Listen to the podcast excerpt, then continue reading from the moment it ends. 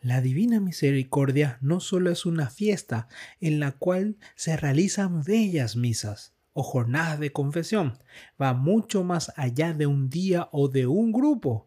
La Divina Misericordia es una experiencia que debe de aprenderse a vivirla para que no sea solamente un show, por eso hoy quiero invitarte a conocer cinco verdades de la misma y no terminar solamente en un gran teatro. Cultura de la muerte. Ideología de género. Mundo sin Dios. Laicismo radical. Fe de cajón. Eso y muchas cosas más el mundo presiona en instaurar. Esto no significa que como cristianos no podamos vivir en la sociedad moderna nuestra fe de forma viva y eficaz. Desde mi formación como laico, hijo de Dios, esposo, padre y evangelizador, quiero compartirte mis experiencias y así descubrir cómo vivir nuestra fe en las actividades más cotidianas de la vida. No estamos llamados a callar, pues el Evangelio nos recuerda, si estos callan, gritarán, las, piedras. las piedras. Sean bienvenidos al podcast Gritarán las piedras por su hermano y servidor Zacarías Jiménez. Es un gusto y una gran bendición estar de nuevo compartiendo un tema con todos ustedes. Hoy empezamos a hablar de la divina misericordia. Mañana domingo estamos celebrando la fiesta muy importante de la Divina Misericordia, porque ella trae toda la experiencia de Jesús, de ese Jesús que ha resucitado el domingo de Pascua, de ese Jesús que ha vencido a la muerte. Pero encontramos que muchas personas quedan confundidas ante esta fiesta. Incluso vemos los templos llenos, llenos de personas que van a vivir la Divina Misericordia. Muchas de esas personas no han participado de la misa de Pascua. Entonces se genera confusión. Entonces, ¿cuál es la fiesta más importante? O incluso hay confusiones de qué es la, misericordia, ¿verdad? O cuándo se da la misericordia. Muchos de ellos por eso terminan abusando de ella o viviendo muchísimas circunstancias acorde a eso. Incluso hay algunos que se consideran detractores de la divina misericordia porque dicen que eso no es lo que Dios quiere para el mundo cuando es el mismo Jesús que reveló todo eso a Santa Faustina para que el mundo pudiera ser abrazado por esa experiencia de amor. Por eso hoy quiero dejarte cinco verdades de la Divina Misericordia para que tú puedas aprender a vivirlo de la mejor manera y no solamente en el día de mañana, sino durante toda tu vida, porque la Divina Misericordia, mientras que estemos vivos, vivos es algo que debemos de vivir, que debemos de profundizar en nuestra propia historia.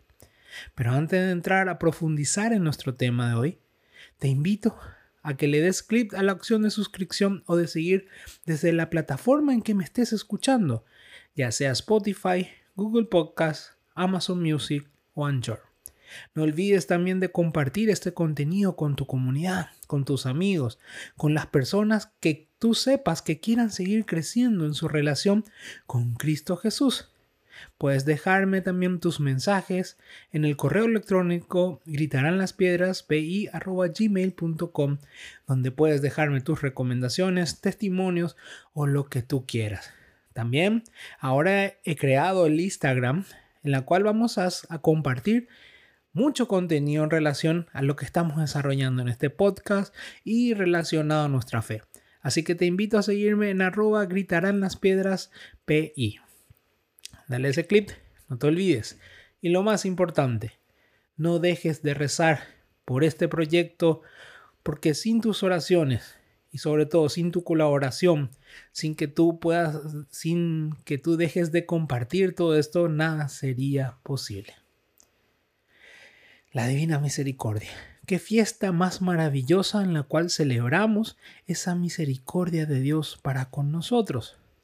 Una misericordia que no es que trae novedad a través de Santa Faustina, si viene nuevamente a Jesús a hacer hincapié en algo que él ya había dicho, que él quiere salvar, salvarnos, que él quiere amarnos, por eso entregó todo en una cruz. Por eso entregó no solamente una gota de su sangre, Siempre me acuerdo una reflexión que decía Jesús necesitaba hacer Dios derramar solamente una gota de su sangre para salvar a toda la humanidad. Sin embargo, Él derramó toda, toda su sangre. En sus manos, en su corazón, en sus pies. Derramó toda su sangre por nuestra salvación. Derramó todo para que la misericordia de Dios pueda alcanzar nuestra vida. Esa misericordia que no podíamos alcanzar por nuestros propios medios. La divina misericordia es gracia de Dios. Es aquel regalo de Dios para nosotros que estamos tan limitados. Porque cuando vemos las noticias, prendemos la televisión, encontramos tanto, tanto desastre, tanto odio, tantas matanzas. Entonces nos, nos encontramos tan limitados para salir de esa circunstancia que ahí es donde Dios actúa, diciendo, yo voy a romper esas cadenas que atan tu vida. Porque yo no te quiero en la culpa, yo no te quiero atado al pecado, yo no te quiero para que tú vivas en la muerte, sino que puedas tener vida y vida en abundancia aquí en la tierra y así también en el cielo. Y así nace la divina misericordia a través de las revelaciones de Santa Faustina. Pero en mis años de servicio dentro de la iglesia he encontrado muchos inconvenientes de muchas personas que van a esta celebración pero no comprenden lo que están viviendo. Se van porque es la moda, se van porque es el culto del momento, se van porque les contaron que el lugar donde se celebra hacen buenas canciones, buenas animaciones, el padre predica muy bien, pero no es el centro de todo eso. La fiesta de la Divina Misericordia va mucho más allá. Por eso hoy quiero dejarte cinco verdades que te van a ayudar a vivir la fiesta de la Divina Misericordia, no solamente el domingo, sino durante toda tu vida. Esa misericordia va a abrazar toda tu vida, va a transformar toda tu vida y te, te va a llevar a ese camino que Jesús quiere y que reveló a Santa Faustina. Porque Dios no quiere que los hombres se pierdan. La primera gran verdad que quiero dejarte en este día es que la divina, misericordia es para aquellos que realmente se arrepienten. Y parece redundante, ¿verdad? Aquellos que se arrepienten. Sí, mi hermano. Porque hay personas que se acercan a la fiesta, que van a la celebración, que van a los encuentros grandes que se celebran el domingo, pero realmente no tienen arrepentimiento en su corazón. Arrepentimiento implica que yo tengo una decisión de cambiar que yo tengo la decisión realmente de salir de esa circunstancia. Ni siquiera arrepentimiento se trata que yo sienta culpa, pero yo no transforme mi realidad, yo no haga un compromiso de cambio. Dios sabe que somos débiles, pero no por eso significa que no podemos hacer un plan de cambio. No podemos hacer un, un plan de poder evitar aquello que nos hace caer y alejarnos de esa divina misericordia. Dios nos dice que Él puede perdonarlo todo. Pero nosotros debemos de tener un sincero arrepentimiento. No solamente ir a la celebración o a las confesiones que se celebran ese día porque así debo hacerlo. Ni siquiera debo hacerlo porque busco algún tipo de ventaja, sino que yo lo debo hacer por mi propia salvación y porque yo creo en que Dios puede perdonarme y transformarme. Cuando hablaba Santa Faustina le recordaba que Él podía convertir aquello que estaba manchado, aquella vestidura manchada, en completamente blanco, que no había límites para su misericordia, por eso lo comparaba con el océano. Entonces Dios quiere sanar tu vida, transformar tu vida, pero la divina misericordia exige que tú te arrepientas. El primer paso, que no es solamente en ese día, es que tú reconozcas tu realidad, que conozcas tu debilidad, que reconozcas tus pecados y que hagas realmente la, acción de meditar, de profundizar para tomar un compromiso, para eh, tomar un compromiso de cambio. Porque sin compromiso de cambio es porque no hay verdadero arrepentimiento. Y aquí te quiero hablar precisamente que va de la mano con el arrepentimiento esta segunda verdad la divina misericordia no es ausencia de justicia. No basta con decir, Padre, yo me arrepiento de haber hecho esto, pero yo no busco reparar el daño que causé mi vida en la de los demás. ¿De qué sirve decir, Padre, yo he robado, pero yo no reparo eso que he robado? Yo no reparo esa realidad. La divina misericordia no es ausencia de justicia. Dios no te dice yo te voy a perdonar todo en el sentido que yo olvido y tú te quedas ahí como si nada. Como muchas personas quieren creer con solamente decir Señor perdóname, basta para alcanzar la gracia de Dios. No, mi hermano, si tú no reparas lo que has hecho, también se refleja eso en el arrepentimiento. Si yo me arrepiento, yo busco justicia. Yo busco dar justicia en el mundo. Dios no es que por su divina misericordia se tapa los ojos, sino más bien Él quiere transformar tu vida. Pero Dios no evita las consecuencias de, tu, de tus pecados.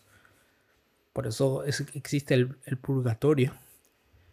Una película que he visto en esta semana precisamente es esa la de purgatorio que la recomiendo. Y es precisamente porque la justicia exige, exige que nosotros reparemos lo que hemos hecho. La justicia exige que hagamos penitencia. La justicia exige que reparemos el daño que hemos ocasionado a los hermanos. Por eso cuando yo me, abrazo a la divina misericordia, me abrazo al perdón de Dios, mi corazón se motiva a ir a reparar lo que he hecho. Y ahí se concreta todo el acto de amor, ahí se concreta todo el acto de misericordia.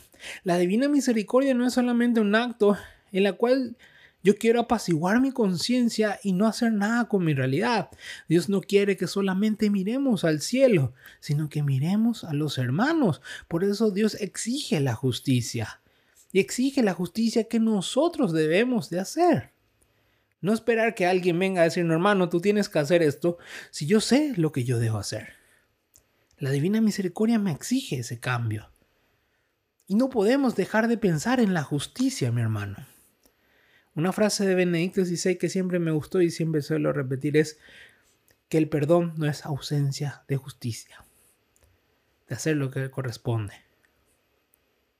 No basta incluso esto dentro de la iglesia con decir perdón porque hemos cometido abusos. No solamente hablo de lo que él es los abusos sexuales, sino todos los abusos que se dan dentro de la iglesia también. No hablo solamente de los sacerdotes, hablo incluso de los laicos, que a veces abusan del poder que han tenido, no capaz dañando en el sentido sexual, sino abusando en el autoestima, abusando de la economía, abusando de la confianza de las personas y han dañado a muchos. Pero lo peor de todo es que dicen a ese perdón, pero no reparan el daño que han hecho no reparan el daño. Y el problema no es la iglesia ya en, la más alta cúspide donde está el Papa. Queremos pretender que sean las autoridades las que hagan cuando yo sé que yo soy el que debo reparar los daños. Santa, la Santa Teresa, o sea, la Madre Teresa Calcuta siempre recalcaba, ¿verdad? La santidad o el cambio comienza con nosotros. Si nosotros no somos santos, no podemos esperar que la santidad alcance a los demás. Y lo mismo es con la justicia. Yo no puedo esperar que otro repare el daño de lo que yo he ocasionado con mi pecado. Porque el pecado no solamente te daña a ti mismo, sino que daña a tu entorno. Porque termina alcanzando a todos. Por eso es necesario la justicia. No olvidemos que con la divina misericordia viene de la mano de la justicia. Incluso sin la justicia no existe la misericordia. El mismo Jesús decía, mi justicia lo exige, exige que por misericordia me ataja. Entonces aprendamos que cuando nos acercamos a la divina misericordia, debemos hacerlo con esa conciencia de que nosotros debemos de reparar las cosas en el mundo. Que nosotros tenemos que ser los grandes impulsores de la justicia divina. No es para colgar a los hermanos en la hoguera, sino yo ir a reparar aquel mal que he hecho a mi hermano, mi hermana, ayudar a aquellos que lo necesitan. Tercera verdad. El cuadro de la Divina Misericordia no es más importante que la Eucaristía. Debemos entender que cuando Jesús revela el cuadro a Santa Faustina, lo hace para que se produzca una devoción a la Divina Misericordia. una devoción a la misericordia de Dios, que podamos ver en ese cuadro la misericordia de Dios, que nos ayuda a meditar en nuestros pecados, en nuestra realidad, para que nosotros digamos realmente con sincero arrepentimiento, Señor, yo quiero salir de esta situación, yo quiero dejar de estar atado al pecado, yo quiero dejar de estar atado al chisme, yo quiero dejar de estar atado a la infidelidad, yo quiero dejar de estar atado a la mentira, yo quiero dejar, dejar de estar atado a la hipocresía. El cuadro nos llama a esa reflexión, pero no es más importante que la Eucaristía. No es lo que Jesús tenía en mente. Incluso cuando leemos el libro de Santa Faustina, vemos la importancia de la Eucaristía, porque en la Eucaristía nos encontramos con el Dios misericordioso. ¿Y por qué hago este hincapié, mis hermanos?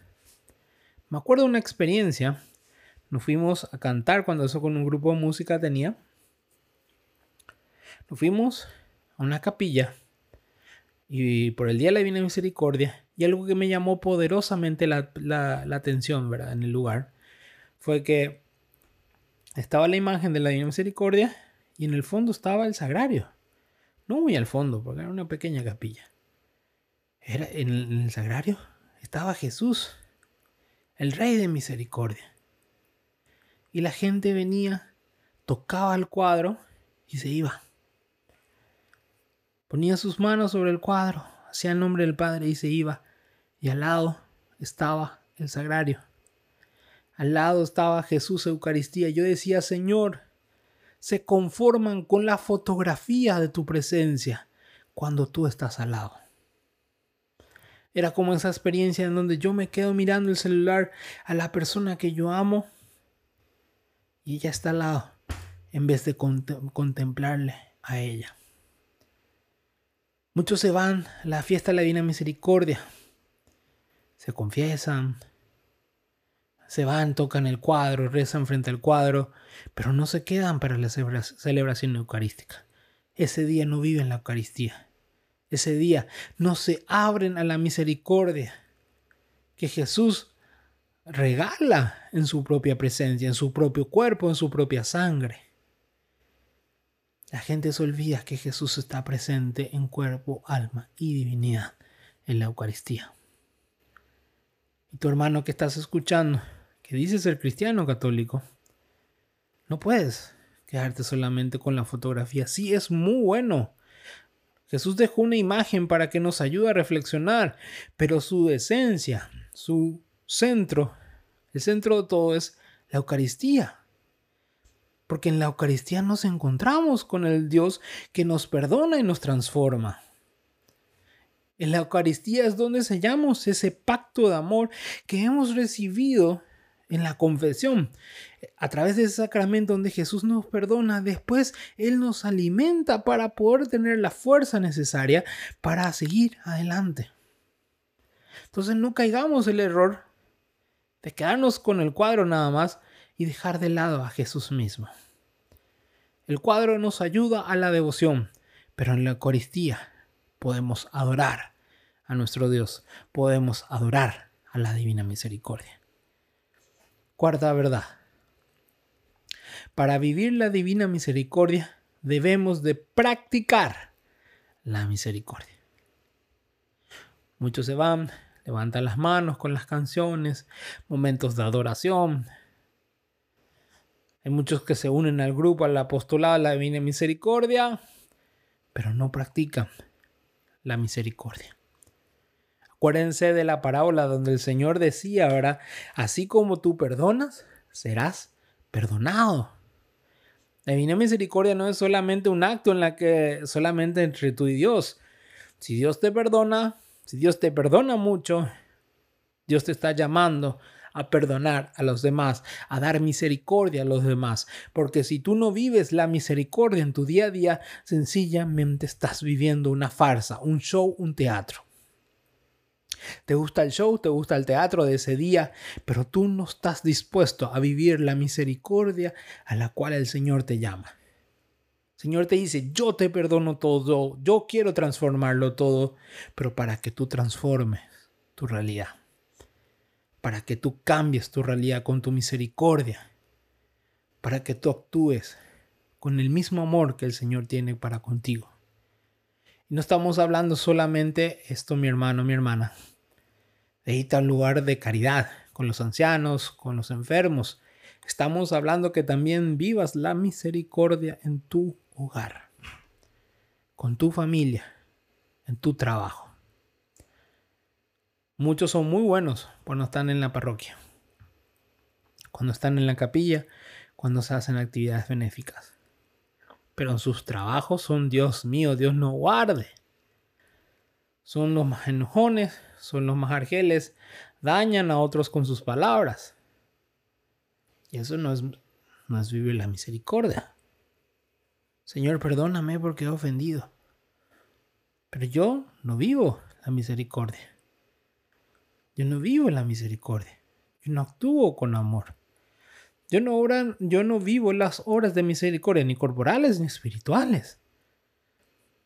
Yo solamente me gusta el show y el hecho de sentirme, entre comillas, sentir una sensación de que Dios me perdona, pero en la cual yo no me tenga que comprometer a practicar absolutamente nada. Y eso está mal. La divina, misericordia exige que practiquemos la misma misericordia en todos nuestros ambientes. A veces no quiere ganar en enojo, pero nosotros pensamos, Señor, yo quiero vivir acorde a esa misericordia que me ha perdonado, que me ha renovado, que me ha transformado. La última verdad que quiero compartir con ustedes hoy la divina misericordia no es un justificativo para buscar más el pecado. Muchos dicen, no, yo voy a pecar toda mi vida y en el último momento voy a arrepentirme. En el último momento yo voy a decirle a Dios que me arrepiento profundamente. Para, y para no ir tan lejos, ¿Qué tiene que yo peque si la misericordia va a estar ahí? Hay personas que le gusta pecar. Después se van y piden misericordia. Pero aquí va de la mano con el arrepentimiento. No hay sincero arrepentimiento. Entonces creen que ellos encuentran una ecuación para burlar a Dios, porque Dios es infinitamente bueno, infinitamente amoroso, entonces Él me va a perdonar no es un justificativo, mi hermano. Vuelvo a aclarar. La misericordia también exige la justicia. Y Dios ve la verdad de nuestro corazón, la verdad de nuestras intenciones. Entonces, la misericordia no es un justificativo para pecar más, porque si no que Dios me va a perdonar, sino que la misericordia es más, más bien el llamado a la santidad, el llamado a entender que gran parte de la obra la hace Dios, pero nosotros debemos de hacer una parte. Dios hace el 99,9% de las cosas, pero nosotros tenemos que hacer ese 1% de vivir correctamente acorde a lo que Jesús nos llama. En el amor, en la confianza a Dios, en la entrega a Dios y, es, y en la entrega a Dios, en la entrega a los hermanos. Qué ridículo es pensar, yo voy a pecar el domingo me voy a confesar. Porque la, lo ideal sería, ¿para qué pecas? ¿Para qué te hundes? ¿Para qué te esclavizas? Si tú ya tienes conciencia de que eso está destruyendo tu vida. Solamente por un placer del momento. Solamente por la satisfacción de un momento. La misericordia no es para abusar del, en el pecado no es una firma en blanco para pecar más, sino que la misericordia es para dejar de lado el pecado y empezar a vivir en la gracia de Dios. No es limpiar la ropa para ensuciarlo de una nueva manera. Es para quedarnos blancos, blancos en la presencia de nuestro Salvador. Hay más verdades, mis hermanos, pero quiero dejarte estas cinco. Vamos a hacer un recuento cuáles son estas verdades? La divina misericordia es para aquellos que se arrepienten. La divina misericordia no es ausencia de justicia. El cuadro no es más importante que la Eucaristía. Para vivir la divina misericordia debemos de practicar la misericordia. Y por último, la divina misericordia no es un justificativo para buscar más al pecado. Te invito que mañana en esa fiesta de la divina misericordia, o si tú lo escuchas mucho después del domingo, que tú te atrevas a vivir la divina misericordia de una manera diferente, como lo que Jesús propone, buscando la gracia de Dios, no la hipocresía, no las apariencias, no a decir que tú estás en un grupo de la Divina Misericordia, no que estás sirviendo a la iglesia, sino más bien que tú digas, yo soy un pecador que ha sido perdonado por la misericordia, por lo cual hoy yo busco la misericordia, yo busco amar con la misericordia con los demás, yo busco estar cada día más junto a aquel Dios que siempre está conmigo, que siempre me está abrazando, que siempre me está llevando hacia la vida eterna. Hasta aquí llegamos en el día de hoy en nuestro tema. Quiero agradecerte nuevamente a ti que estás escuchando este podcast, porque gracias a eso podemos seguir creciendo en contenidos, en experiencias. Te invito a que si es la primera vez que estás escuchando, que puedas suscribirte, que le des me, gusta o, ok en la suscripción ya sea que estés escuchando desde Spotify, Google Podcast, Amazon Music o Anchor. Te dejo también mi correo electrónico para que podamos estar en contacto. Me encantaría saber tus testimonios, especialmente en relación a la Divina Misericordia, saber temas que te gustaría tratar, dudas, cuestionamientos, lo que tú quieras. La idea es que podamos compartir nuestra fe desde lo más cotidiano de nuestra vida. Te dejo mi correo, gritarán las piedras. También te dejo el, Instagram de este podcast, Gritarán las Piedras PI, donde puedes ver todo el contenido, un repaso de los temas que hemos tratado a partir de hoy. Entonces encontrarás pops que tú puedes compartir con los demás. O de repente, que, no, que podamos también interactuar a través de ahí. Que tú puedas enviarme mensajes al privado al privado. Gracias nuevamente por todo y recuerda que Jesús, ese Jesús que decimos amar, nos llama a dar testimonio en el mundo, en las cosas más sencillas y cotidianas. Porque si somos cristianos, estamos llamados a ser testigos de la salvación. Porque si nosotros no somos testigos y nos callamos, San Lucas en el capítulo 19, versículo 40 dice, si estos callan, gritarán las piedras. Si nosotros callamos, las piedras van a, van a dar testimonio de Dios. Las piedras van a decir lo que nosotros estamos callando. Nos vemos en el siguiente podcast. Chao, chao.